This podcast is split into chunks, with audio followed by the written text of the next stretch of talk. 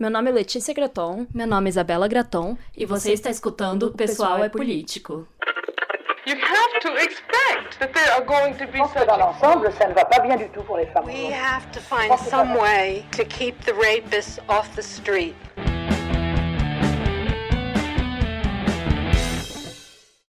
Se nós já entendemos que a maioria dos casos de violência contra as mulheres ocorrem dentro de casa, por parte de parceiros ou ex-parceiros, por que ainda nos relacionamos com os homens? Essa é a questão que nós vamos abordar neste e nos próximos episódios aqui no podcast, através do livro Amar para Sobreviver. Olá, pessoal, sejam bem-vindas a mais um episódio do Pessoal é Político. E hoje a gente chega num momento que todas estavam esperando, eu acho, né? Pelo menos pareceu ser assim pelas nossas pesquisas iniciais, né? Antes de começar a temporada. Porque nós vamos começar a falar deste livro maravilhoso que é O Amar para Sobreviver e que tantas de vocês pediram. Oi, pessoal. Como vocês podem ver, a gente já começou aí com uma, uma pergunta bem fácil, né? uma pergunta bem tranquila, que eu tenho certeza que muitas mulheres já se perguntaram. E muita gente queria que a gente falasse sobre esse livro. O livro foi lançado aqui no Brasil ano passado, se eu não me engano, pela editora Cassandra. E como vocês sabem, né, aqui é mais ou menos uma democracia, então a gente fez aí uma, uma enquete no final do ano passado sobre quais livros vocês queriam ver a gente falando aqui, ver, né, ouvir a gente falando aqui no podcast. E o Amar para Sobreviver foi o queridinho das pessoas, o queridinho das nossas ouvintes. A gente sabe que ele é muito amado. E, bom, ele é de 1994. Ele foi escrito pela autora D.L. Graham, em parceria com a Edna Rawlins, e ambas são professoras de psicologia da Universidade de Cincinnati, e a Roberta Carr Rigsby, que tem um PhD em inglês e está cursando um segundo PhD em psicologia na Universidade de Miami, em Oxford, Ohio. O livro basicamente analisa as relações entre homens e mulheres na sociedade e mostra como a nossa relação com eles pode ser comparada com a de reféns e captores. Por isso, ela vai falar sobre a síndrome de Estocolmo social que caracteriza a vivência das mulheres e como elas se afeiçoam aos homens um conteúdo aí bem leve, bem é. tranquilo. É. Não, e é bem interessante porque até agora a gente estava falando sobre o complexo de Cinderela, né, nos últimos episódios, e vocês vão ver que as duas teorias, acho que elas se complementam bastante, né, de certa forma, porque primeiro a gente estava falando sobre como nós fomos ensinadas a ter medo de tudo, né, a não desenvolver autoconfiança, a depender dos homens, e agora a gente vai ver essa teoria que casa bastante aí com as ideias da Colette, sabe? Porque, de fato, os reféns vivem com medo, né? Se a gente for comparar a nossa relação com os homens, com essa dinâmica, né, entre os reféns de Estocolmo, que ela fala tanto no primeiro capítulo, que deu origem ao nome dessa síndrome, faz total sentido que pessoas que estão nessa situação ali de terem sido raptadas vivem constantemente com medo, assim como a gente foi ensinada através do complexo de Cinderela. Então faz até bastante sentido, assim, se a gente for conectando as duas teorias. Claro que elas foram pensadas de formas distintas, em anos distintos também. A do complexo é um pouco mais antiga, mas a gente pode ir pensando nas conexões entre essas duas ideias. Total, e isso é um ponto muito positivo da gente estar tá abordando mais de um livro, né, nessa temporada, que a ideia é justamente a gente fazer esse diálogo entre as autoras e mostrar como isso está conectado, porque faz muito sentido.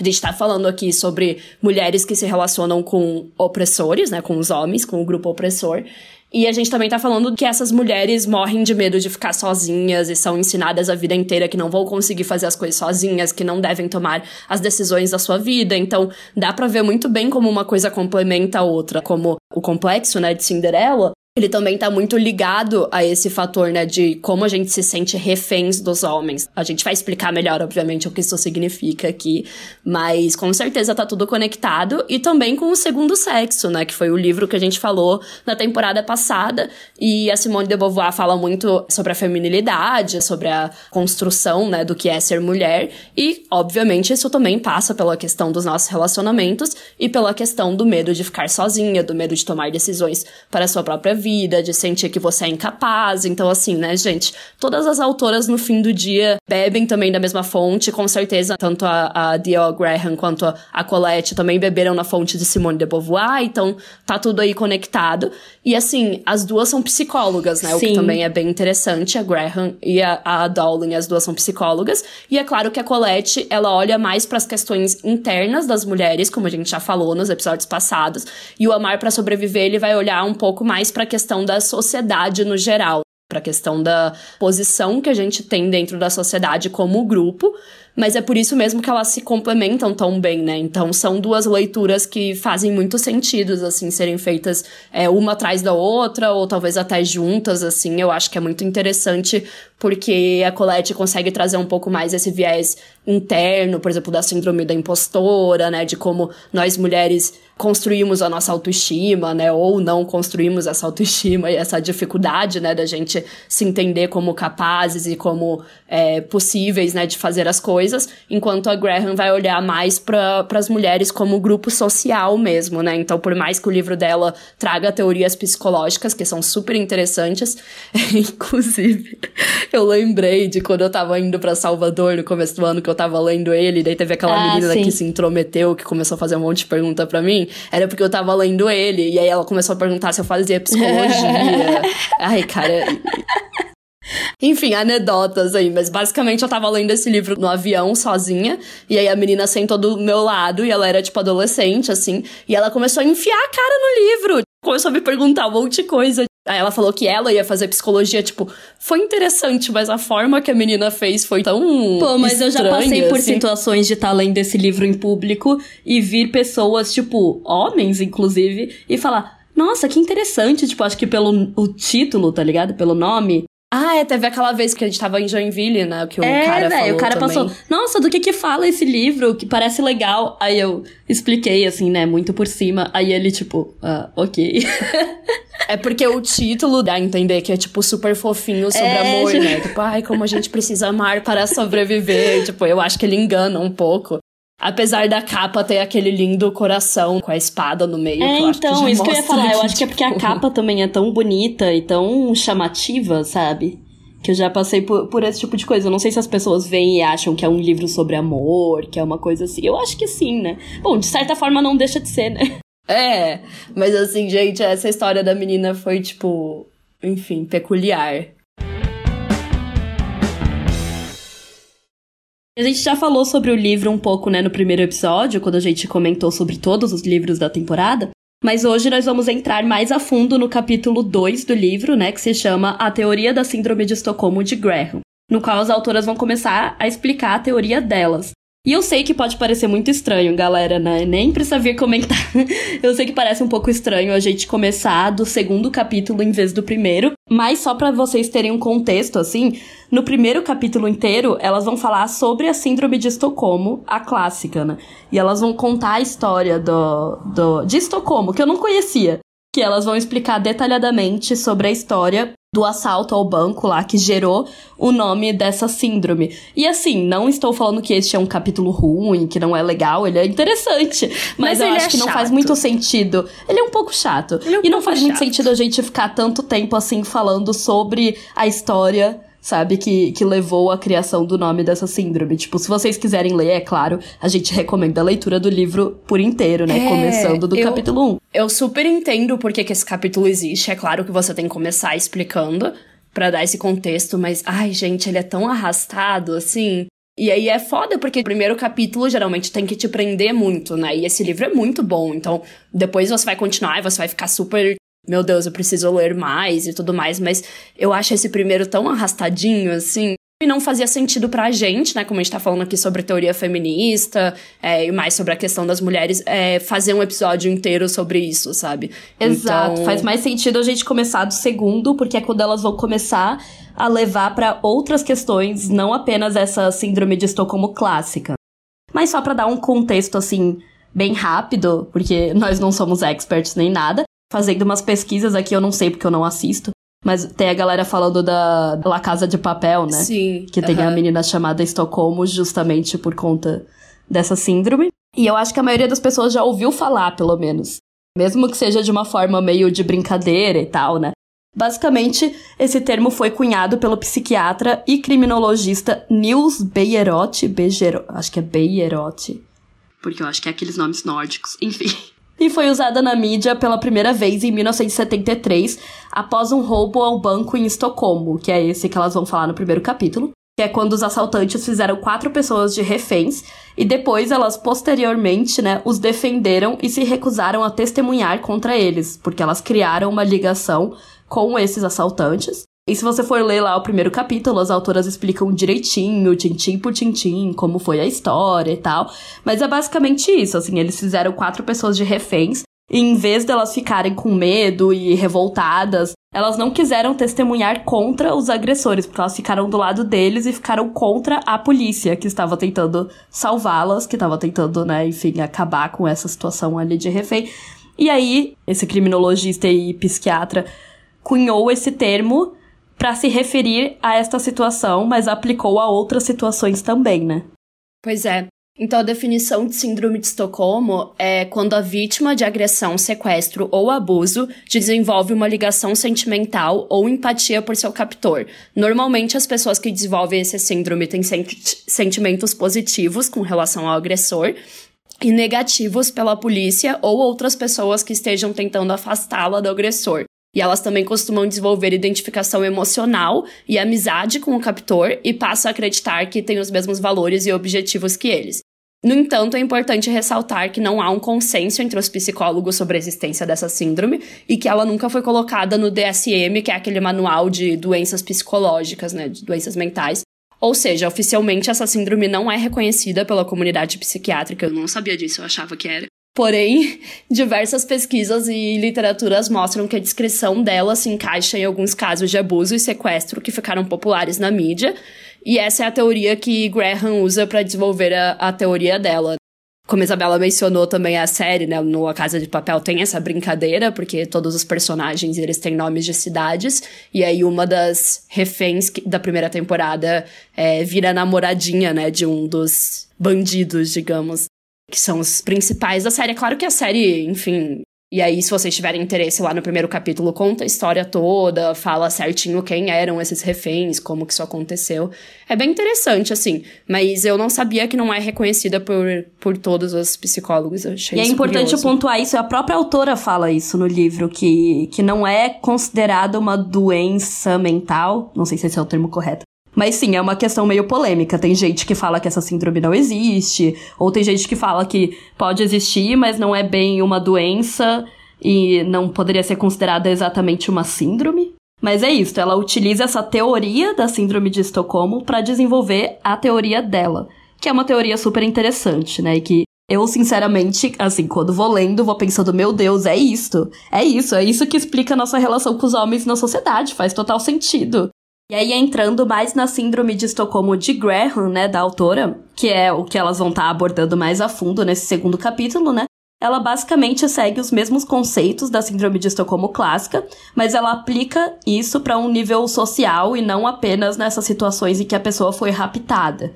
Então, isso que é interessante, assim, ao longo do livro ela vai utilizar essa generalização da síndrome de Estocolmo para explicar a feminilidade, o amor das mulheres pelos homens e a heterossexualidade feminina. Coisas que, convenhamos, geralmente as pessoas não tentam explicar, né? Elas entendem como naturais, assim. É. Que eu acho que esse que é o ponto que a gente entra também na questão da Simone de Beauvoir, né? Porque a Beauvoir, Sim. obviamente, falava que nada disso é natural, que tudo isso era construído e tudo mais. E esse é o primeiro passo, né? Porque você não chega numa teoria que nem a Graham chegou aqui, é, sem entender que essas questões são construções sociais, né? Que elas não são naturalmente, ah, você é mulher e aí naturalmente você vai ser feminina, né? Toda aquela questão do, da essência feminina que as pessoas acreditam. Então é bem interessante ver essa questão, assim, né? Como a segunda onda do feminismo foi importante para ter essa noção. Exato. E é justamente buscando entender a pergunta que eu fiz ali no início, né? Por que, que a gente segue buscando a aprovação e o amor dos homens, sendo que eles já deixaram bem claro que nos odeiam? Hoje mesmo acordei e de novo estava nos Trending Topics uma questão, né, de um estupro, galera, porque é isso que é ser mulher no Brasil e no mundo. Você acorda, você fala, hum, vou passar aqui um café e ver o que, que tá acontecendo no mundo.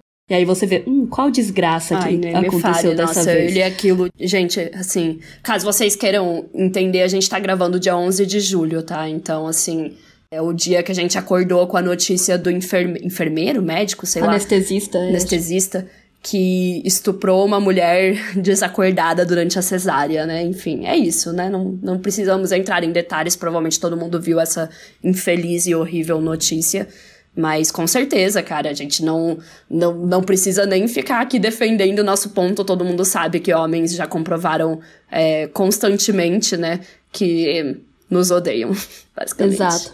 E aí na página 50 ela vai dizer: Ao desenvolver a teoria da Síndrome de Estocolmo, Graham começou com uma conceituação da Síndrome de Estocolmo que emergiu da literatura sobre reféns, cujos captores eram ativistas políticos, criminosos, mentalmente perturbados ou prisioneiros.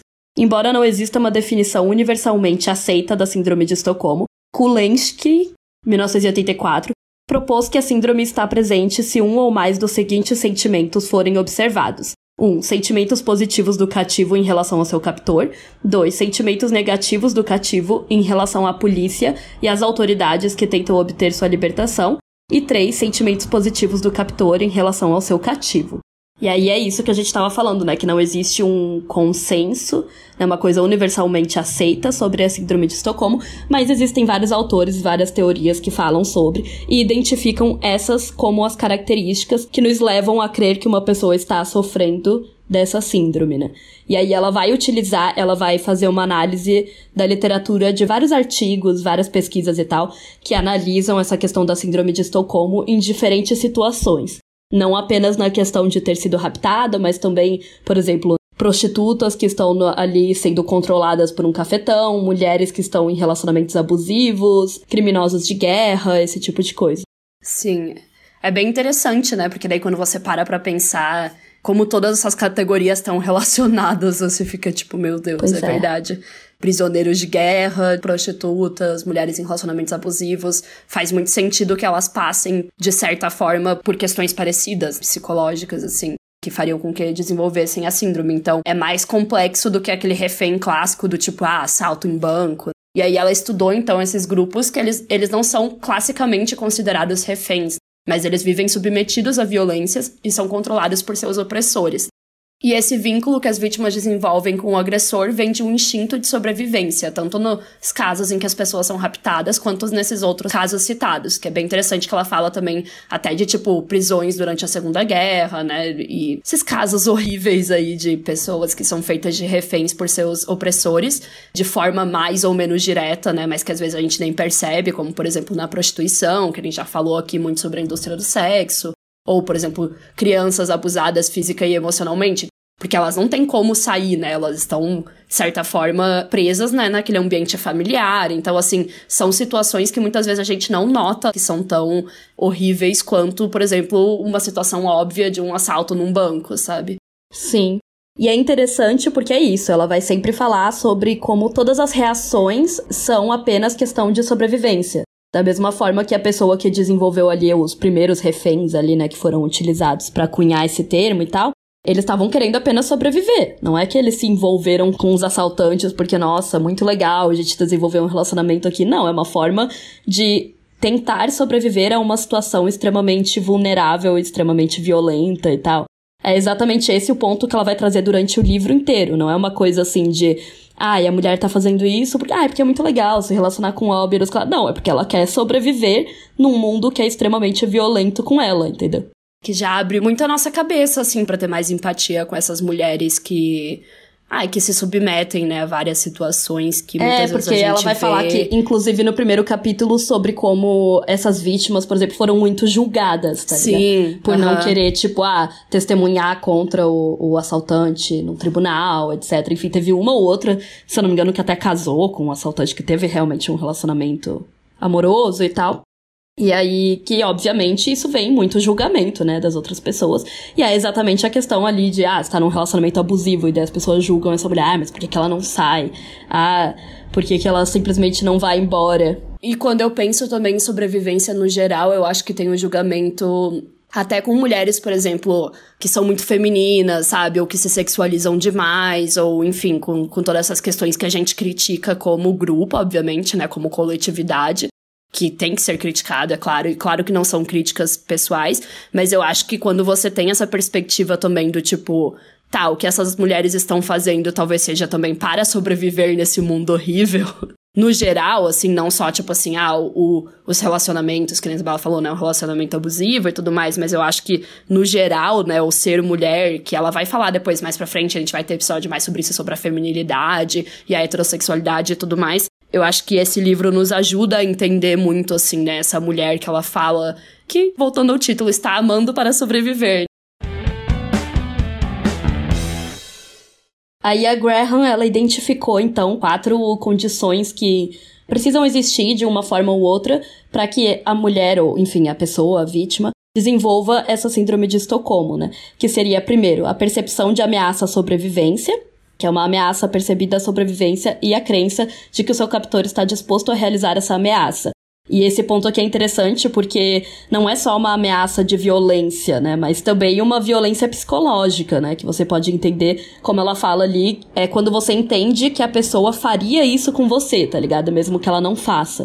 Então você tem medo dela te agredir, por exemplo, mesmo que a pessoa nunca tenha te agredido, mas ela continua fazendo essa ameaça e você acredita nela.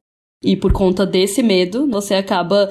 E não, não precisa ser uma ameaça direta, né? Também. Eu acho Exato. que esse que é o ponto. Eu acho que muitos homens não entendem como, por exemplo, essa percepção de ameaça à sobrevivência, né? Essa questão de ter medo da violência deles, muitas vezes não tem a ver com o que um homem individualmente já fez ou pode fazer, sabe? Tipo, não é porque, ah, você já viu o homem sendo violento é de você ver todas essas notícias horríveis que a gente vive vendo, sabe? Então, tipo, ai, eu, tenho muita raiva, porque muito homem fica ofendido com isso, sabe? Tipo, ai, porque vocês acham que a gente vai fazer isso, que todos são assim. Mas quem nos diz que não são todos assim, sabe? É uma questão social, é uma questão do grupo. Então, essa percepção de, de ameaça à nossa vida é a gente saber que, cara, a gente indo até ali na esquina da sua casa de noite, você pode ser estuprada, tá ligado? Sim.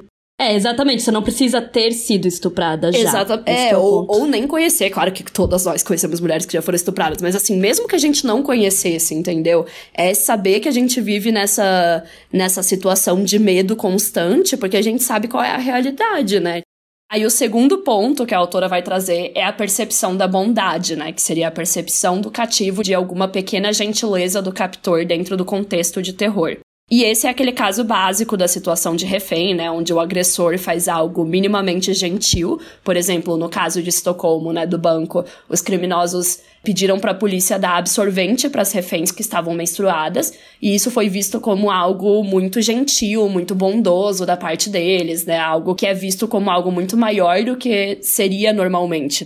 Na verdade, é uma coisa muito básica, mas é que é óbvio que elas estavam numa situação tão horrível que elas não imaginaram que os caras, sei lá, pensariam nessa pequena bondade. E aí, quando elas veem essa pequena bondade, ela já pensa, ah, então eles não são tão ruins. Ah, então eles não são monstros, né? Porque tem muito isso, né? De qualquer agressor, qualquer pessoa violenta na sociedade que comete qualquer tipo de crime, né? Ser pintada como um monstro, como se não tivesse nenhuma percepção de bondade.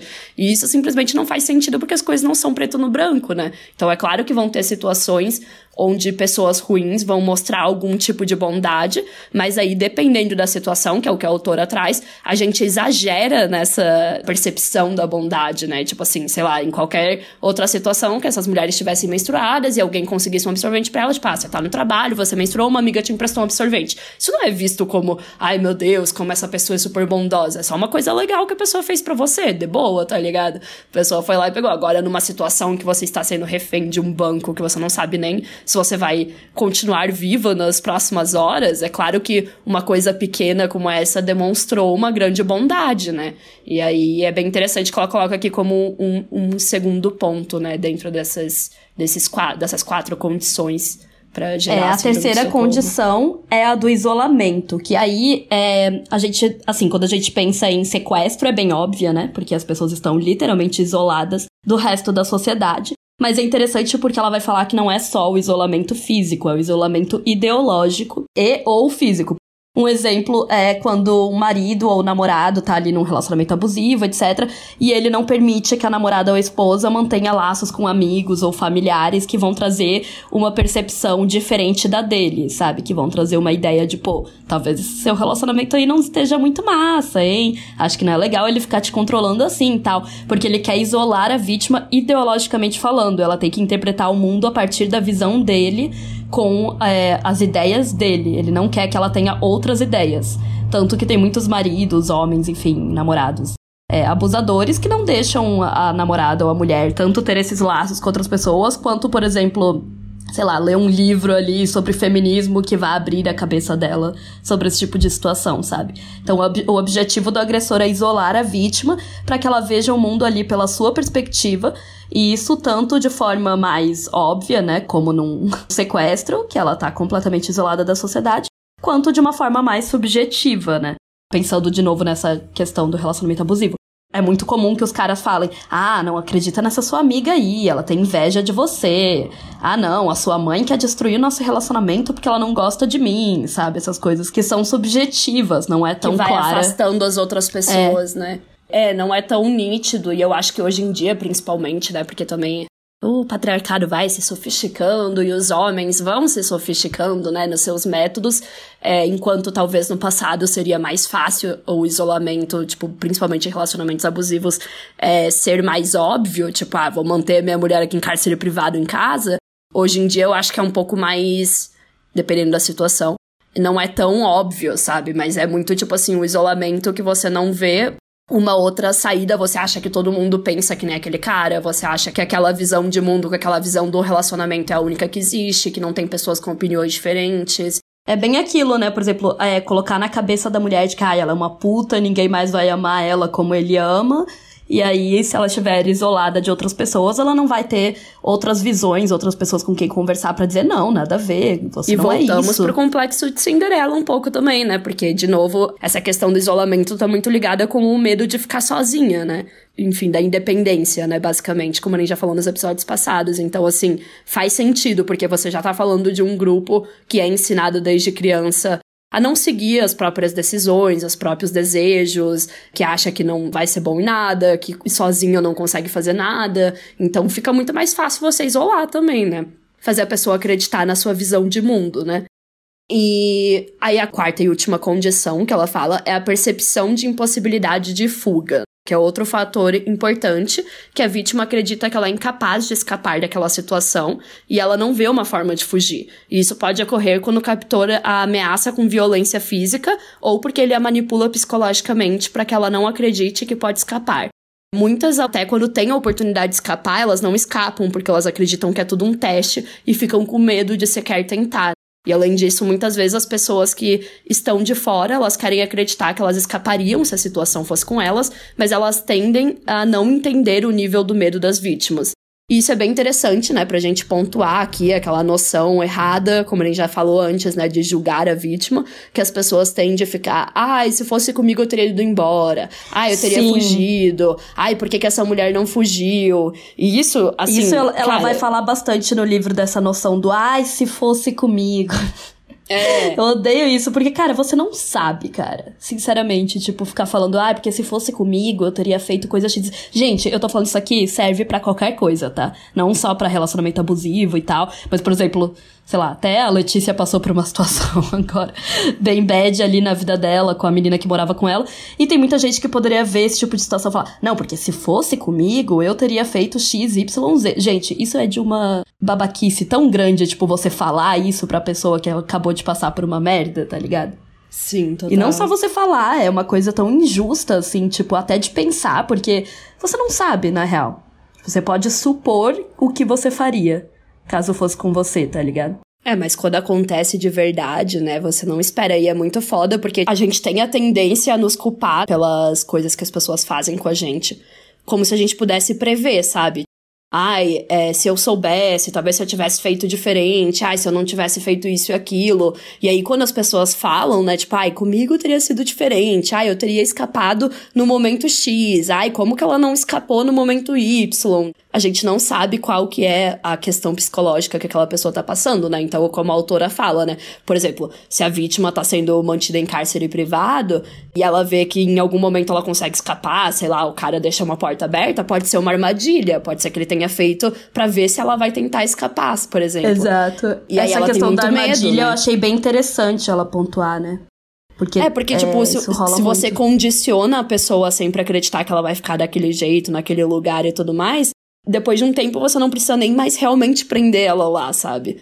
é bem complexo, gente. Então, enfim, não seja uma pessoa que fica, ah, eu não teria agido assim, ah, eu teria agido daquele jeito, porque você não sabe, tá ligado? E eu entendo que é uma forma da gente se proteger, porque a gente realmente quer acreditar no fundo que somos diferentes, que a gente nunca vai poder ser aquela vítima, porque é uma forma da gente acreditar que se proteger mesmo, mas a verdade é que, cara, não tem uma coisa específica que faz as pessoas serem vítimas, as mulheres principalmente, sabe? Exato. É, não tem uma característica, não é porque as vítimas nasceram com um gene diferente. Qualquer uma pode ser vítima, sabe? Que é outra coisa que a Graham vai pontuar, né? Que se existirem essas quatro condições, qualquer pessoa pode vir a desenvolver essa síndrome. Sim. Não é uma coisa de, ah, ser uma pessoa mais forte ou mais fraca, ter um caráter melhor ou pior. Às vezes você acha, ah, sei lá, porque é uma pessoa mais bobinha, que ainda não viveu muito, tipo, quando é uma menina mais jovem, por exemplo, para entrar num relacionamento abusivo. Claro que se você for mais jovem, inexperiente, pode ser um pouco mais fácil, de certa forma, não ficar atenta aos sinais e tal e entrar numa furada dessas. Mas pessoas, mulheres, por exemplo, de qualquer idade entram num relacionamento abusivo. Mulheres que já viveram outros relacionamentos abusivos também podem entrar em outro de uma forma, às vezes até meio igual ou diferente, né? Porque não é como se todos os relacionamentos fossem iguais. Então, assim, não existe essa coisa de, ah, existe uma cartilha ali de quem vai se tornar vítima e quem não vai. É. Da mesma forma que quando você tá andando na rua, você não sabe se alguém pode do nada te assaltar, ou pode do nada chegar e te fazer de refém num sequestro, por exemplo, e você tava só andando na rua. E é muito interessante essas quatro condições que ela traz, porque, e é óbvio, mas acho que é sempre bom bater nessa tecla, nenhuma dessas condições tem a ver com quem você é. E sim tem a ver com a questão do que as pessoas fazem com você. Então, a percepção de bondade, por exemplo, cara, você não é culpada por entender a bondade em outra pessoa, por ver o lado positivo, por exemplo. As mulheres se culpam muito por terem sentimentos positivos em relação a alguém que abusou elas, tá ligado? E muita, muitas vezes em um relacionamento, tipo, nossa, como é que eu ainda posso amar ele? Cara, você não é culpada por isso, sabe? Qualquer ser humano normal pode desenvolver se você vê uma pessoa sendo boa com você, se a pessoa te trata bem e tudo mais. É normal que você tenha sentimentos positivos por ela, sabe? Isso não é a parte errada. O fato da pessoa tirar vantagem disso, da pessoa te abusar, é problema dela, tá ligado? É culpa dela, não é culpa sua, sabe? Velho. E como diz a autora, Negar a natureza vitimizadora das condições sob as quais a Síndrome de Estocolmo se desenvolve nos encoraja a negligenciar as condições importantes para o desenvolvimento da síndrome. Deixar de ver a função de sobrevivência da Síndrome de Estocolmo, negar a realidade do cativo e envolver-se na culpabilização da vítima. E não é isso, gente. Não está na vítima a explicação do porquê que isso acontece. Por isso que é muito interessante pensar nessas quatro condições que ela nos traz, né? E se você está pensando aqui, nossa, essas quatro condições realmente parecem muito com as relações que homens têm com mulheres, é, é. isto, né? Você já tá entendendo esse livro. Já tá entendendo. Por isso que eu falei que, que ao mesmo tempo a gente já. É que depois ela vai entrar mais a fundo, né? Na questão da feminilidade, dos relacionamentos da heterossexualidade. Mas só por essas quatro condições, a gente, que é mulher, já levanta as anteninhas, já fica. Hum, entendido o que ela tá falando, sabe? Já lembra de vários casos, já pensa nas suas amigas mulheres, nos relacionamentos delas, nos relacionamentos que você já teve. E é importante pontuar também, né, que segundo a autora, essas quatro condições existem um contínuo, e normalmente não é só tipo, ah, existe ou não, mas sim em que grau cada uma dessas coisas existe. Ou seja, né, as coisas são bem complexas. Então, pode ser que uma exista mais do que a outra, enfim. Não é tão simples quanto parece, né? Não é uma cartilha, tipo, ah, tem isso, tem isso, tem aquilo. Às vezes tem uma coisa em maior grau do que a outra, sabe? Então é interessante também pensar nesse contínuo, que nunca é só uma dessas coisas, né? Sempre é uma mistura dessas, dessas quatro condições. É isso, não é tão preto no branco. Então, por exemplo, o isolamento igual a gente falou, talvez não seja um isolamento físico, ou talvez seja uma questão ou outra que o cara tenta colocar na cabeça da mulher, por exemplo, em um relacionamento abusivo. Então não são coisas tão simples quanto, tipo, sabe aquelas cartilhas que me irritam muito? Identifique um relacionamento abusivo. Tem coisa X, coisa Y, coisa Z. Tem, então é um relacionamento abusivo. Não tem, então não é, sabe? Esse tipo de cartilha que, cara, eu entendo que é feita 100% é, para tentar ajudar as pessoas e tal. Mas é que as coisas são muito mais complexas do que, tipo, ai, ah, você dar check nessa questão ou naquela questão, entendeu? Por exemplo, né, as pessoas acham, ah, relacionamento abusivo é o cara não deixar você sair com as suas amigas. Tá, mas talvez ele não fale não saia com as suas amigas. Mas, por exemplo, se você sai, ele fica, ai, quando que você vai voltar? Nossa, eu tô com saudades. Ah, eu não podia ter ido junto. É, tipo, todas as vezes, tá, gente? A gente não tá falando, tipo, uma vez, tudo bem a pessoa falar, ah, quando você vai voltar porque ela tá com saudades. É, mas, mas... ficar numa pressão, assim, sabe? Ou é um depois exemplo. fazer você se sentir mal, Você se sente culpada né? por ter saído sem ele, sabe? É um exemplo do tipo, as coisas não são tão simples quanto às vezes tem essas cartilhas, essas coisas na internet. As coisas são mais complexas por conta desse contínuo de não ser assim, ah, e preto no branco é isso ou não é, é, e pela sofisticação também, né, do patriarcado, como eu sempre falo, que é essa questão de, por exemplo, tá, talvez, sei lá, o esquerdo macho, ele não vai falar de uma forma tão direta, tipo, ai, nossa, esse batom vermelho é de vadia, mas talvez ele fale de uma outra forma, ou faça você se sentir mal de uma outra forma, ou tente te controlar de uma outra forma que talvez seja um pouco mais sofisticada, que você não percebe tanto, entendeu? Porque é isso, os caras também vão se adaptando. Então, assim, pro meio deles, para o que é aceito pro meio deles. É muito mais complexo, realmente, Sim, né? e é foda porque todas essas questões, depois a gente vai falar mais nos próximos episódios sobre como elas podem ser generalizadas, não apenas assim para relacionamentos amorosos e afetivos entre homens e mulheres, mas também para todas as relações do grupo homens com o grupo mulheres na sociedade. Então, por exemplo, se você pensar em impossibilidade de fuga, né, da mulher achar que não pode sair dessa situação. Pô, tem vezes que não, não é que você não acha, por exemplo, que pode terminar um relacionamento, mas por conta de toda a socialização, do complexo de Cinderela, etc., você tem medo de ficar sozinha. Então isso é uma questão social. Então, às vezes, não é que você tá, ai, num relacionamento super abusivo que o cara fala, ninguém vai te amar como eu te amo, então você não, não pode terminar comigo. Mas você mesma já pensa nisso porque você já tem medo de ficar sozinha, você já tem. já não vê isso como uma possibilidade, sabe? De sair desse relacionamento. É por isso que eu digo que é tão sofisticado, porque eles não precisam muitas vezes falar essas coisas, sabe, Isa? Exato. Tipo, você não precisa falar para um grupo que já é ensinado a vida inteira que não pega bem ficar sozinho, que nunca vai conseguir ficar sozinho. Você não precisa olhar para a mulher e falar: "Nossa, se eu te deixar, você vai ficar sozinha". Ela sabe disso pelas próprias mensagens que a sociedade, que a cultura passa para ela, você não precisa olhar para a mulher e falar: "Ai, você vai ser um fracasso se você tiver 40 anos e estiver sozinha". A sociedade já faz isso todos os dias, tá ligado? Então, assim, é bem, bem complexo.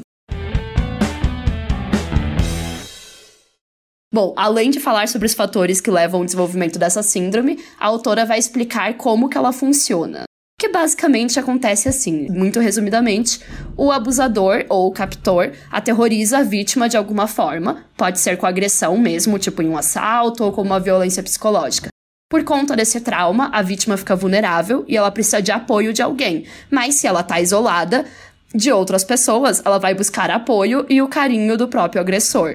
Como a vítima quer sobreviver e não vê nenhuma forma de escapar, ela procura por expressões de bondade do agressor, e se ele percebe alguma gentileza, ela fica esperançosa, achando que o agressor não vai machucá-la. Então, como vocês podem ver, também é um ciclo, né? Porque, tipo, ele aterroriza, daí ela precisa de apoio de alguém, mas aí não tem ninguém em volta, então ela vai para ele. Daí ele mostra um pouquinho de gentileza, então ela pensa: "Ah, não, então ele não vai me machucar". E daí depois ele aterroriza de novo. Então assim, Exato. E quando ela percebe que o agressor é bondoso por conta desses pequenos gestos, como a gente comentou ali que numa situação normal seria ok, seria só um gesto de boa. Nesse tipo de situação é vista como, enfim, uma coisa incrível, maravilhosa. Daí ela passa a negar qualquer sentimento de medo e raiva que ele cria nela, né? E essa negação permite que ela se relacione com o lado, entre aspas, bom do captor, né? Tipo, que seria o lado bondoso que ela enxerga nele. E assim, ela passa a achar que o agressor se preocupa demais com ela e por isso não vai mais machucá-la, não vai matar. Então, por exemplo, é, pensando na situação clássica, né, de um refém, ela acha, não, ele me ajudou aqui. Por que, que ele iria matar alguém se ele, por exemplo, pediu os absorventes pra, pra polícia, para que eu use agora porque eu tô menstruada? Ele não ia matar uma pessoa se ele tá tratando a pessoa bem assim, sabe? E aí, por conta disso, ela tenta deixar o agressor feliz. E esse é um ponto bem interessante, né? Porque é aquela coisa, a mulher que tá num relacionamento abusivo faz de tudo para não, entre aspas, irritar o homem com as coisas que ele fala, ai, você faz isso, eu não gosto, você faz isso, me irrita, e ela fica tentando deixar ele feliz. É, né? uma série que mostra isso muito bem é. Meu Deus. Bom dia, Verônica. Também. Eu ia falar da. Ai, das, das ricas bebendo vinho. Qual que é o nome? Ah! eu tava mulheres ricas? ah, aquela da Big Little Lies. Isso, Big Little Lies. Nossa, cara, tinha me fugido completamente. É, na primeira temporada, que a personagem da Nicole Kidman, né, como personagem do, do Skarsgård, ele, obviamente, gente, essa série é perfeita para vocês entenderem o que é, né, um relacionamento abusivo e violência doméstica, tipo, é muito bem representada, porque o cara, ele continua sendo, por exemplo, um bom pai, tem vários momentos que mostra eles felizes, ele trazendo presentes, tem isso também, né, que é típico de violência é, doméstica, mas assim, trazendo vários presentes, sendo super legal, sendo super querido, sendo um marido maravilhoso, e todas as amigas dela olhando, tipo, nossa, ela tem muita sorte, ele é um cara incrível. E a série mostra isso muito bem, gente. Então, assim. Bom Dia Sim. Verônica também, Bom Dia Verônica, mas Bom Dia Verônica é mais óbvio, né? É, porque a mulher fica tentando fazer ah, a comida que ele gosta, não sei o que lá, e obviamente ele Sim. sempre reclama, ele sempre fala que tá ruim, que tá errado, que ela faz tudo errado.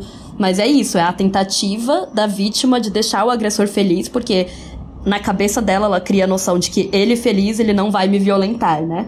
Vai estar tá tudo certo. Se ele gostar de mim, se eu fizer coisas certinhas, não sei o que lá, eu não vou sofrer mais, né?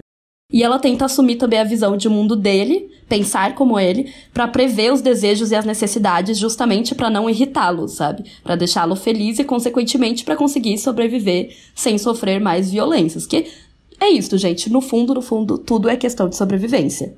Assim como se você tá ali na selva e você vê um animal que pode te matar e vai. Você vai ter seu instinto de sobrevivência de tentar, sei lá, fugir ou então matar esse animal.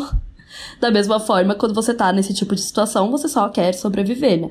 E justamente por ver o mundo através da perspectiva do agressor, é que a vítima se vira contra as pessoas que estão tentando ajudar ela, né? Que estão tentando libertá-la, por exemplo.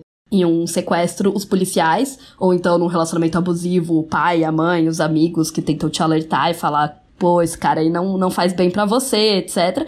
E ela também passa a se achar merecedora dos abusos, porque é assim que o captor fala dela, né? Então ele fala: não, mas eu só te bato porque você não fez isso direito, porque você tá fazendo tudo isso errado. E como ela começa a enxergar as coisas a partir da visão dele, ela fica achando que é isso mesmo, que ela merece tudo isso, né? Ela começa a acreditar que ela é a culpada da história, que ela merece todas essas agressões que ela tá sofrendo. Além de que voltamos para a questão da sociedade, né? Muitas vezes o cara é. não precisa nem falar, né, gente? A sociedade já fala que a gente é culpada pelas violências que fazem com a gente, então Pode ser que às vezes o cara não fale, tipo, ele deixe implícito, mas a mulher já se culpe tranquilamente. Isso nem precisa ser no caso de abuso. Tipo, mulheres se culpam por traição, mulheres se culpam por qualquer Sim, coisa. Qualquer sabe? coisinha que dá errado no relacionamento também. E um ponto bem interessante que ela vai pontuar também é como as vítimas, de tanto se verem pelos olhos do agressor, de adotarem a visão dele de mundo, acabam deixando de lado seu próprio senso de si, assim, de quem elas são, entendeu? Elas não entendem mais, elas não veem mais a sua identidade da forma que elas viam antes. Tanto que as pessoas sempre falam que quando você sai de um relacionamento abusivo, você tem que se redescobrir, redescobrir quem você é, do que você gosta, as coisas que você curte fazer, porque você passou ali não sei quantos meses ou anos em uma situação em que você só queria deixar aquele agressor feliz. Então você acaba colocando de lado as suas próprias necessidades, suas vontades, seus desejos.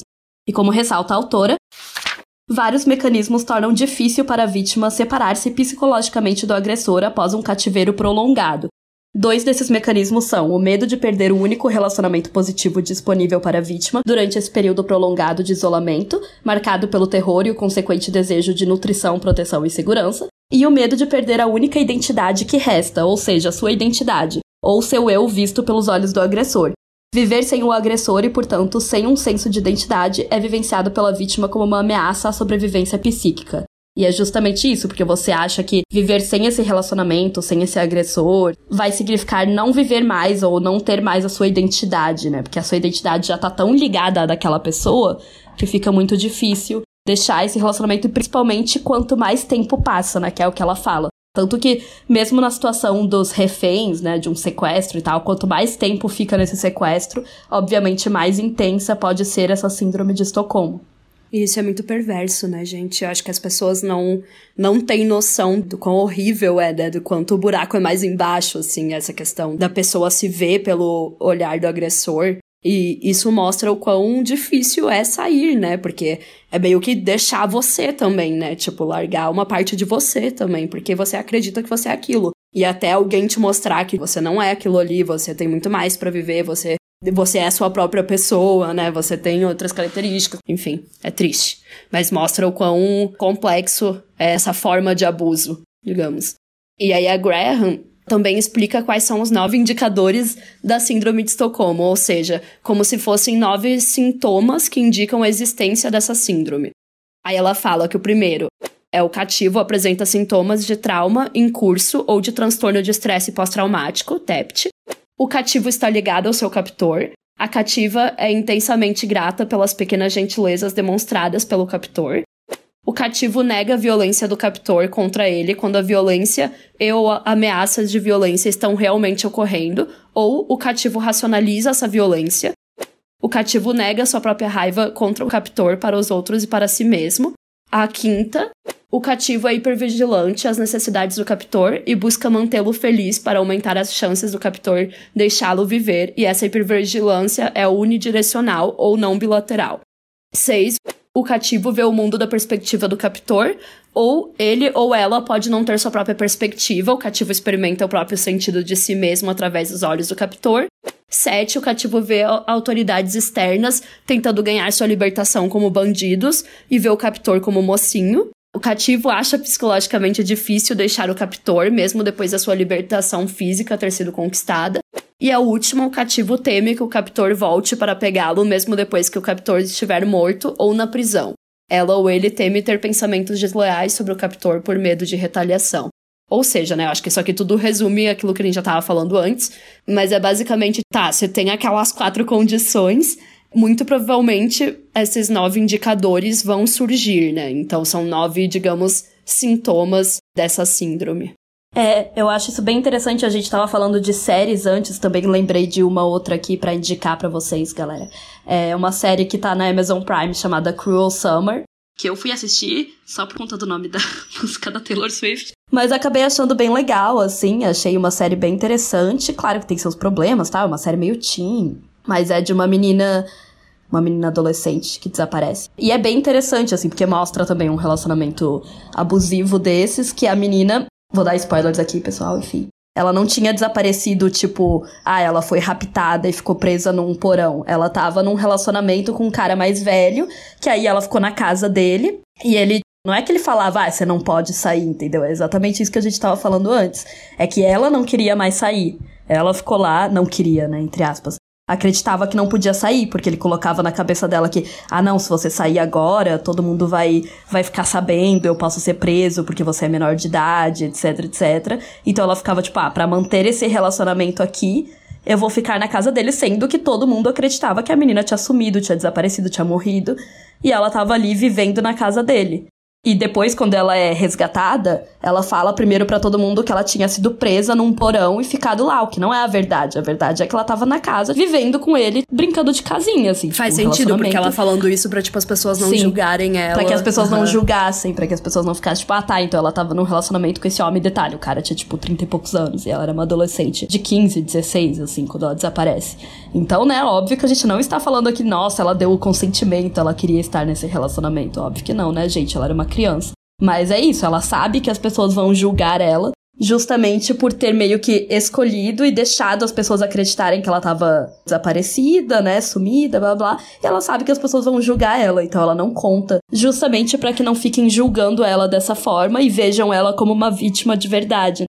E aí é interessante porque fala muito dessa questão do refém, né? Disso tudo que a Graham tá explicando aqui. Que às vezes é claro que é uma, pode ser uma situação de sequestro real, oficial, mas às vezes não. Às vezes a pessoa simplesmente tá ali e acredita que não pode sair. Porque ela acredita que ela não vai conseguir. Ou então, se ela conseguir, ela vai ser julgada, vai ter muitas consequências negativas, então ela acredita que é melhor ficar ali, naquela prisão, entre aspas. E aí, outro assunto, né, entrando também nessas questões do que a mulher passa a acreditar, a autora vai abordar a questão das distorções cognitivas que as vítimas sofrem. Para quem não sabe, né, distorção cognitiva é um termo utilizado para descrever as formas distorcidas que as pessoas têm de interpretar determinadas situações. Então, no caso das vítimas, a Graham vai falar que elas sofrem dessas distorções justamente para lidar com as situações e conseguir sobreviver alguns exemplos de distorção clássica, assim, né, de quem sofre a síndrome de Estocolmo são acreditar que você ama o seu abusador, isso é uma distorção cognitiva, né? Em vez de você ver, ah, não, realmente eu tô fazendo isso só pela minha sobrevivência, você passa a de verdade acreditar que você ama essa pessoa, entendeu? Então o seu cérebro interpreta isso de uma forma diferente do que é a realidade. Mas na verdade é só porque ele é a única pessoa que tá ali, é a única pessoa que tá dando algum tipo de afeto, mesmo que seja essas pequenas bondades que nós comentamos, e mesmo que ele violente ela também, né? E outro tipo de distorção, né, muito comum, que a gente já comentou, é acreditar que a culpa do abuso é sua. Ela serve para você acreditar que está no controle da situação e assim lidar melhor com o estresse. Então, se você acredita que a culpa é sua, ah, eu tô sofrendo porque não, é porque eu fiz essa coisa errada, por isso que ele me bateu, por exemplo, você acredita então, que se você mereço, fizer a né? coisa certa. Não, e não só eu mereço, mas que se eu fizer a coisa certa, eu não vou sofrer esse abuso. Então, de certa forma, eu estou também um pouco no controle. Eu posso controlar, porque, ah, não, é só eu não. Por exemplo, né, uma coisa bem típica de relacionamentos abusivos, deixar o homem com ciúmes. Ele fala, Sim. ah, se você, você olhou para outro homem, ah, então vai lá Ai, e te bate. se eu não tivesse feito isso, ou se eu não tivesse, se não tivesse usado roupa isso, X. É só, é, é só tomar mais cuidado e não fazer isso, que aí ele não vai me abusar, entendeu? Então meio que parece que a coisa tá nas suas mãos, você pode controlar essa situação. O que óbvio você não pode, né? Porque não é por isso que ele te agrediu. Mas se você criar essa distorção cognitiva na sua cabeça, você consegue lidar um pouco melhor com esse terror, porque parece que você tá um pouquinho no controle da situação quando você tá nessa situação super horrível, super vulnerável, que você não tem controle nenhum sobre. É, sabe? e é triste porque faz muito sentido, na verdade, né? Todo mundo quer acreditar que a gente tem um controle sobre aquela situação. Só que quando a gente tá falando de violência, do que as outras pessoas fazem com você, não existe controlar isso, gente. Não existe prever isso, não existe controlar essas atitudes ou definir se elas vão acontecer ou não. Como a Isabela falou, sabe? Por exemplo, pro cara que usa os ciúmes como justificativa, daí você vai pensar, ah, tá, então é só, sei lá, eu parar de sair com as minhas amigas. Ah, então é só eu parar de usar essa roupa. Mas não existe, porque sempre, sempre vai dar outro motivo, sempre vai ser qualquer outra coisa, tá ligado? Tá, então agora não pode olhar para um homem na rua, ah, então eu não vou virar minha cabeça. Tipo, sabe? Não, não tem, não tem, gente. Não tem como você definir, porque a pessoa, ela acredita que você merece aquele abuso e pronto, ela não tá esperando uma ação sua para fazer, sabe? Ela tá usando isso de justificativa depois, mas assim, ela realmente acredita que ela pode controlar, né, as suas ações. E aí faz muito sentido de pensar nessa, nessa questão da distorção cognitiva, porque, de novo, é mais uma forma da gente querer se proteger daquela situação. E é muito triste, porque é isso, tipo, faz sentido, tá ligado? É por isso que a Graham vai explicar. Como requer muita energia psíquica para manter uma distorção cognitiva, o grande número de distorções usadas para ajudar a reduzir o terror não deve ser encarado de forma leve, sugere que a redução do terror é importante para a sobrevivência e para um enfrentamento eficaz durante o abuso contínuo. Outras distorções também são estratégias de sobrevivência. Por exemplo, a crença das vítimas de que devem conquistar o amor de seu agressor para sobreviver as ajuda a trabalhar para esse fim. As distorções que envolvem assimilar a perspectiva do agressor ajudam as vítimas a antecipar as necessidades do agressor, ajudando-as a ficar sintonizadas com as necessidades, desejos e perspectivas do agressor. Várias distorções ajudam as vítimas a acreditar que têm algum controle sobre o abuso. Isso inclui a autoculpa pelo abuso, a crença de que elas controlam se o agressor abusa delas, a percepção do agressor como vítima e a crença de que se alguém der amor suficiente, o agressor deixará de te abusar. Nossa, que é exatamente aquela ideia do de amor é muito pesada. É. Que é exatamente a ideia de, ah, não, mas se eu amar ele, ele vai se tornar uma pessoa melhor. Que é, é isso, né? Colocada sempre na nossa cabeça desde pequena, desde a Bela e a Fera. dos contos de fadas, é. do tipo, se eu é amar essa fera... reabilitação de macho, né? Exato, se eu amar esse cara o suficiente, ele vai se tornar uma pessoa melhor e vai deixar de ser um escroto abusivo. Ou muitas vezes também não só o seu amar, mas o, o procurar as justificativas no sentido tipo, ai, ele não foi amado é. bastante na infância. Exato. Ai, ai ele foi a sociedade foi cruel menor. com ele. A sociedade foi cruel com ele. Exato, ele, ele sofreu um abuso quando Fazer ele era menor. Fazer aquilo que a gente sempre faz, né, gente? Que é tentar acolher e ver o lado do outro, ter empatia e tentar pensar, ah, não, mas é porque ele é assim porque tadinho, ele já sofreu tanto. Então agora eu tenho que ajudá-lo. Mas ele, como a autora fala aqui, né, é uma coisa unilateral. Ele não tá tentando te ajudar. Ele não tá tentando fazer o mesmo com você, sabe? É, e é muito horrível, porque, por exemplo, nesse caso, né, que nem você trouxe de pensar, tipo, ai, ah, porque ele foi abusado na infância, não sei o que lá. Tipo, mulheres tendem, obviamente, a ter muito mais empatia com homens que já foram abusados justamente porque somos mulheres e somos muito mais abusadas do que eles. Tanto que sempre que algum homem conta, né, quando amigos ou conhecidos meus já falaram alguma coisa a respeito disso, tipo de ter vivido, vivido relacionamentos abusivos ou ter sido abusado durante a infância, são as amigas mulheres que geralmente têm mais empatia, né? E mais acolhimento do que, por exemplo, os outros homens. Homens geralmente ridicularizam, enfim, a gente sabe. E aí isso é muito horrível também, porque, que nem a Isabela falou, a gente, muitas vezes a gente usa isso para justificar. Ah, não, ele está me abusando porque é o que ele foi ensinado quando era criança. Mas, claro, você tem muita empatia, você entende o lado dele, e você usa isso para ficar ali, sabe? E aí, o que acontece quando a vítima fica muito tempo nessa situação? Graham e Rawlings, elas teorizam que a exposição prolongada aos quatro percussores da síndrome de Estocolmo faria com que as vítimas generalizassem a psicodinâmica do agressor-vítima para suas relações com outras pessoas. E as autoras identificam, assim, quatro principais resultados de longo prazo da síndrome de Estocolmo prolongada. Divisão, que é ver a outra pessoa como completamente boa e você como completamente má. Dinâmicas intensas de puxa e empurra nas relações com os outros raiva deslocada, que é direcionar a raiva para si mesma ou para outras pessoas que não tem a ver com a situação, e falta de senso de si mesma, exceto quando experimentado pelos olhos do agressor. E aí é importante a gente lembrar que as pessoas que são vítimas dessa síndrome não são por serem mais fracas ou por serem socializadas para serem, né? A síndrome parece ser uma resposta universal à ameaça inescapável à sobrevivência e ela pode ser observada em todos, inclusive em animais não humanos. Ou seja, a gente não deve culpar ninguém por passar por isso, e é claro, né? Porque no fundo a pessoa tá sempre querendo sobreviver e não tem nada a ver com ser uma pessoa mais fraca ou me menos fraca, e sim com ela estar sujeita a essas situações. E a gente sabe que na nossa sociedade, quem que está mais sujeito são mulheres, né? Mulheres, crianças, enfim, pessoas que fazem parte da classe oprimida, que daí a autora vai entrar mais pra frente nisso. Mas é bem interessante pensar nesses quatro resultados porque, que a Isabela falou, né, dessa questão da síndrome prolongada, porque, por exemplo, é diferente você ser refém por quatro horas ali num banco, que, claro, já é super traumatizante, e você passar 10 anos num relacionamento abusivo. É óbvio que as consequências vão ser diferentes, né, gente?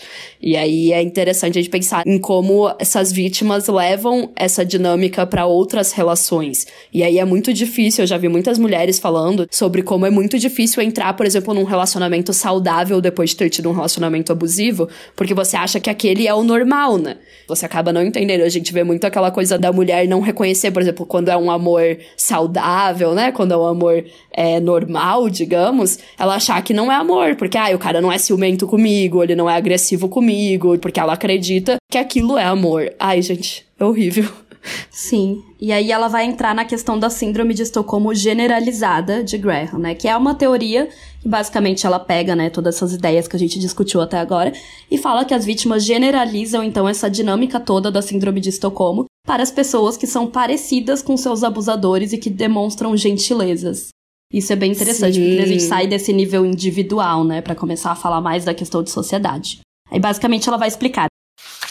A síndrome de Estocolmo generalizada é explicada em sua forma mais simples por dois conceitos psicológicos: a teoria da síndrome de Estocolmo de Graham, que foi tudo isso que a gente falou até agora, e a generalização dos estímulos. A teoria de Graham prevê que, porque a vítima está sofrendo desespero e precisa de nutrição como resultado do terror criado pela ameaça à sobrevivência, ela se liga à primeira pessoa que fornece alívio emocional. É mais provável que o vínculo se desenvolva se a pessoa que proporciona alívio emocional for o agressor, porque a gentileza do agressor cria esperança de que o abuso vai parar. É, no livro, no livro ela dá exemplo até de tipo, ah, a mulher escapar e daí o primeiro cara que ela encontra é o policial Exato. que salva ela e ela se, começar a se relacionar com esse policial, porque é a primeira pessoa que demonstra uma bondade, que ajuda é, ela. É, ela dá uns exemplos de casos em que isso aconteceu de verdade, assim.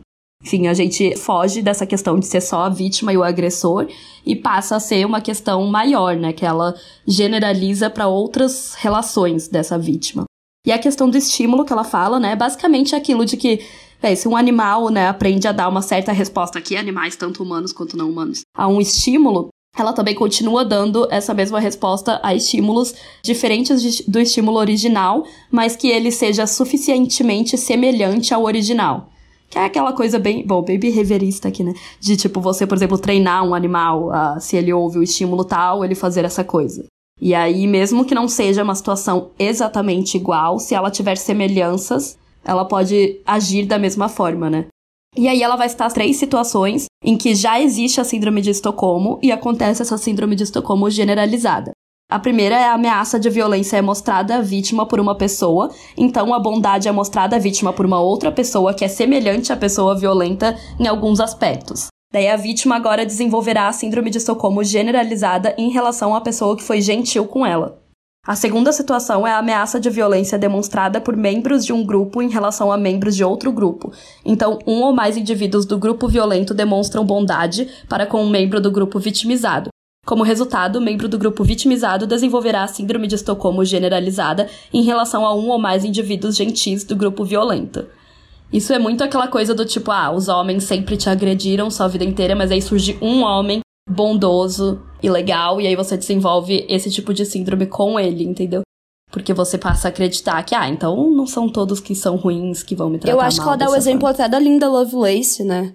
No, é, ela fala da Linda Lovelace um, De um... quando ela foge lá do, do marido é, horrível que exato, abusava era dela. Esse o exemplo que eu tava tentando é, lembrar. A Linda Lovelace, pra quem não sabe, gente, foi a, a, atriz que fez Garganta Profunda, que é um filme pornográfico bem horrível.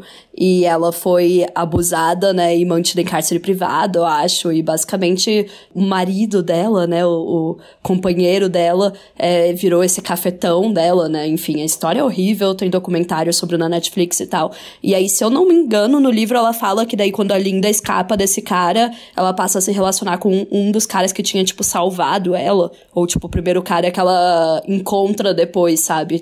E aqui, óbvio, gente, a gente não tá falando que ele não era um cara legal ou que ela não pode ter desenvolvido sentimentos reais por ele. Claro que ela desenvolveu, mas que é muito interessante essa dinâmica do tipo, ela foi vitimizada, mas aí o primeiro cara que ela encontrou, que era parecido com aquele cara que tinha abusado dela, ali, tipo, parecido no sentido de que faz parte do mesmo grupo social, homens brancos, por exemplo, heterossexuais, enfim. Aí ela já começa a se relacionar com ele. Enfim, Exato. é só pra dar um exemplo. E a terceira situação, que é a que ela vai trazer no livro, né, que é a que nós vamos falar a partir de agora, nos próximos capítulos, é quando a ameaça de violência é demonstrada por membros de um grupo em relação a membros de outro grupo, e a maioria ou todos os membros do grupo violento também demonstram alguma gentileza para com a maioria ou todos os membros do grupo vitimizado. Como resultado, espere-se que os membros do grupo vitimizado apresentem a síndrome de Estocolmo generalizada em relação a todos os membros do grupo violento, a terceira situação leva a um tipo específico de síndrome de Estocolmo generalizada, a saber, a síndrome de Estocolmo social, né, que é o tema deste livro. E é desse tipo que ela vai falar nos próximos capítulos com relação às dinâmicas entre homens e mulheres. E agora, só para dar uma explicada assim mais geral, é, por exemplo, o que a gente estava falando antes com relação a esse cara que estuprou a mulher, né, do caso que ficou famoso hoje. É, eu posso nunca ter sido estuprada num consultório médico, por exemplo, ou nunca ter sido estuprada, ponto, na minha vida. Mas eu sei que os homens fazem isso com as mulheres, entendeu? Enquanto grupo. E que também, além deles fazerem isso, não quer dizer que todos os homens que você conhece são uns horríveis, uns monstros, uns abusadores que te tratam mal. Eles também te tratam, entre aspas, bem. Eles também são gentis. Eles também são, como ela vai citar, né, nos próximos capítulos, eles oferecem aquele cavalheirismo, né, de, ah, não, eu me preocupo com as mulheres, não sei o que lá. E justamente por conta disso, a gente apresenta essa síndrome de Estocolmo é, generalizada, que é essa síndrome de Estocolmo social. Porque a gente tem dois grupos na sociedade, o grupo homens e o grupo mulheres. A gente sabe que eles são violentos com a gente, mas ao mesmo tempo eles também dizem nos amar, eles também fazem certas ações bondosas, gentis. E aí a gente acaba vivendo nessa síndrome eterna mesmo que a gente nunca tenha diretamente, individualmente sofrido com uma dessas violências. Você cria esse medo e você quer sobreviver, sabe? Sim, e aí quando a gente volta para aquela pergunta que a Isabela começou o episódio falando, né, do por que que a gente vê tudo isso acontecendo e a gente ainda se relaciona com eles, justamente porque a gente quer sobreviver. Ah, o que é muito horrível, porque se você fosse parar pra pensar num ponto de vista, tipo, objetivo, seria tipo, cara, então é mais seguro, por exemplo, se relacionar com mulheres ao invés de se relacionar com homens, certo? Sim, claro, se a gente pensasse de forma lógica e racionalizada, mas levando em consideração toda essa questão da síndrome e essa questão da gente querer se proteger deles, é como, tipo, a gente quer se proteger deles, então a gente se relaciona com eles Falando assim, ok, pode parecer estranho, mas aí quando você para pra entender toda a síndrome de Estocolmo social, faz muito sentido, gente. E a gente vai falar dela no próximo capítulo, que vai ser bem legal aí.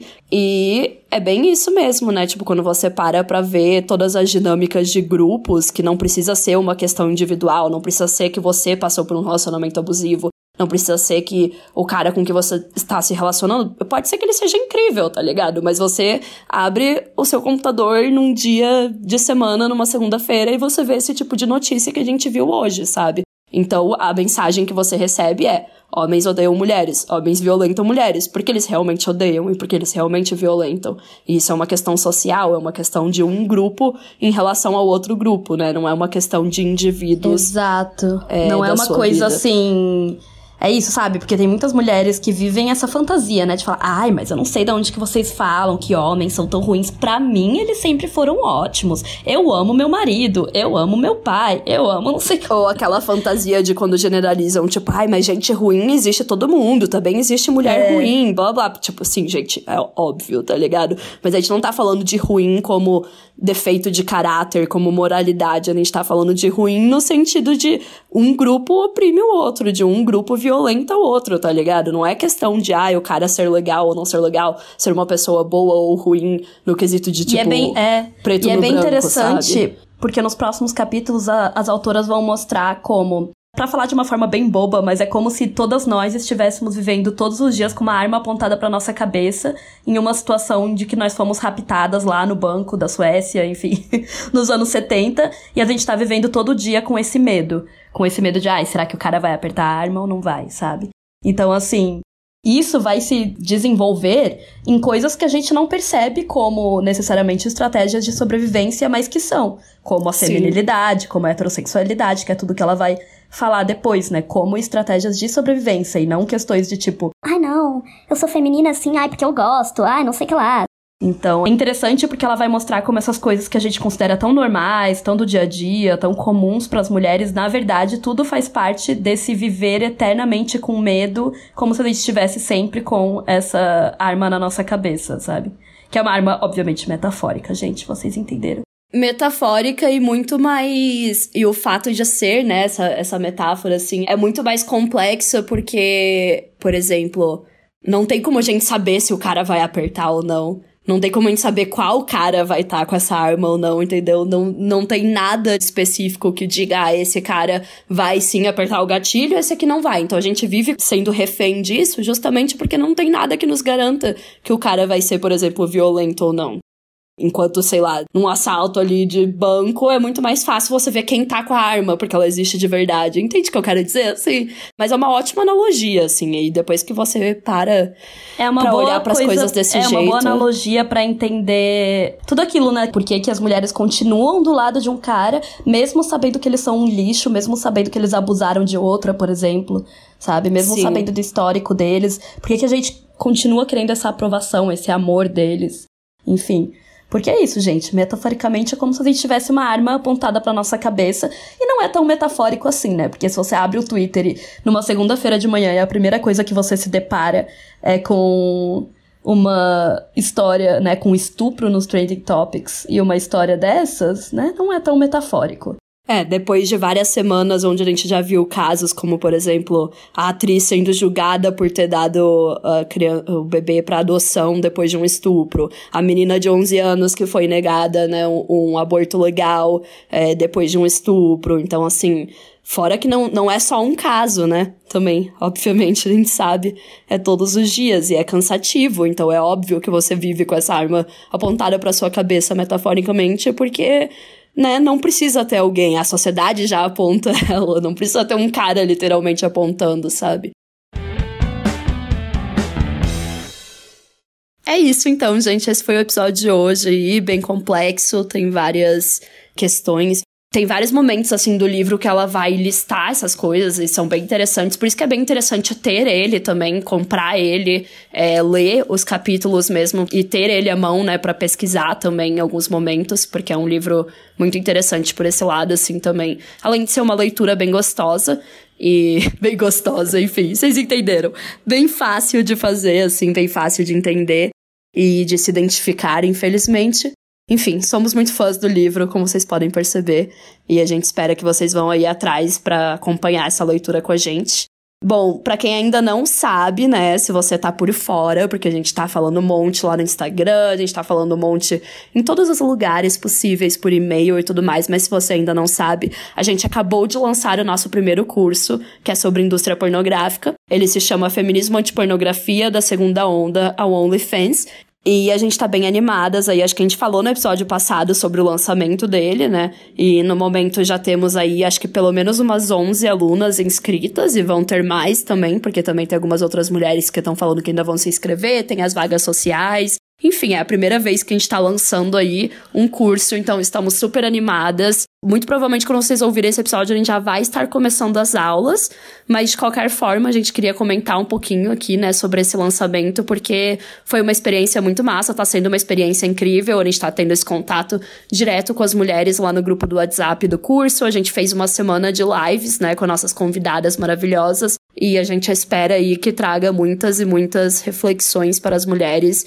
e a gente ainda vai falar mais sobre esse assunto aqui no podcast, porque a gente ainda vai abordar o Pornland, né, da Gayle Dines. Os avisos de sempre também, nos sigam nas redes sociais, arroba o pessoal é político no Instagram, pessoal podcast no Twitter, agora a gente tá no TikTok também, como o pessoal é político. E o que mais? Ah, e temos a nossa campanha do Apoia-se, claro, né? Que vocês podem apoiar em apoia.se barra pessoal é político. Vocês podem apoiar o nosso trabalho com qualquer quantia a partir de cinco reais. Então entrem lá. E é isso, gente. E é isso, pessoal. Obrigada por ouvirem. Até mais. Até mais. Tchau, tchau, gente. Até a próxima. You have to expect that there are going to be such Dans l'ensemble, ça ne va pas bien du tout pour les femmes. We have to find some way to keep the rapists off the street.